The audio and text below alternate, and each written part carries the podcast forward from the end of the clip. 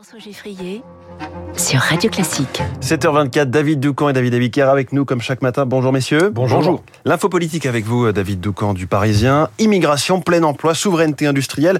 Les sujets majeurs sont bien là et pourtant la vie politique française est comme suspendue. Oui, nous euh, traversons un moment charnière. Les motions de censure se suivent et se ressemblent. Hier, c'était la 17e, évidemment rejetée. Ce qui revêtait jadis un caractère exceptionnel est devenu une routine. Le président met aujourd'hui en valeur deux nouvelles usines en Ardèche. La France se réindustrialise, mais cela peine à faire les gros titres.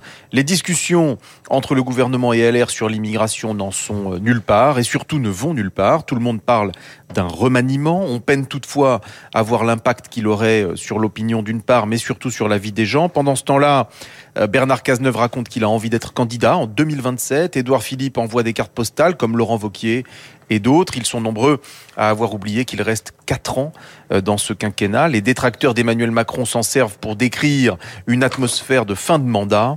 Bref, il règne une ambiance étrange. David, la majorité a-t-elle les moyens de faire taire cette mauvaise musique et de reprendre l'initiative? Oui, mais au prix d'une clarification. Cela était d'ailleurs au cœur des discussions d'un récent bureau politique de Renaissance. Plusieurs cadres ont à cette occasion tiré la sonnette d'alarme. Par exemple, Bruno Le Maire, qui ce soir-là a mis tout le monde en garde. Le quinquennat va basculer sur les questions de sécurité et d'autorité de l'État, a-t-il en substance déclaré, avant d'enjoindre par conséquent la majorité à elle-même basculer du compromis à la clarté? Garder la notion de dépassement qui cimente le bloc central macroniste, mais en renonçant au en même temps qui est fatal sur les sujets régaliens. Seule cette bascule euh, pourra permettre au camp Macron de sortir du piège tendu par LR sur l'immigration, par exemple, en laissant tomber le volet régularisation dans les métiers en tension, qui relève davantage du réglementaire que du législatif, et qui autorise, en attendant, la droite à faire de la politique politicienne assez efficace en dénonçant les appels d'air. Le problème, c'est la fameuse aile gauche. Certains prédisent qu'elle se détacherait dans ce cas de figure, crainte paralysante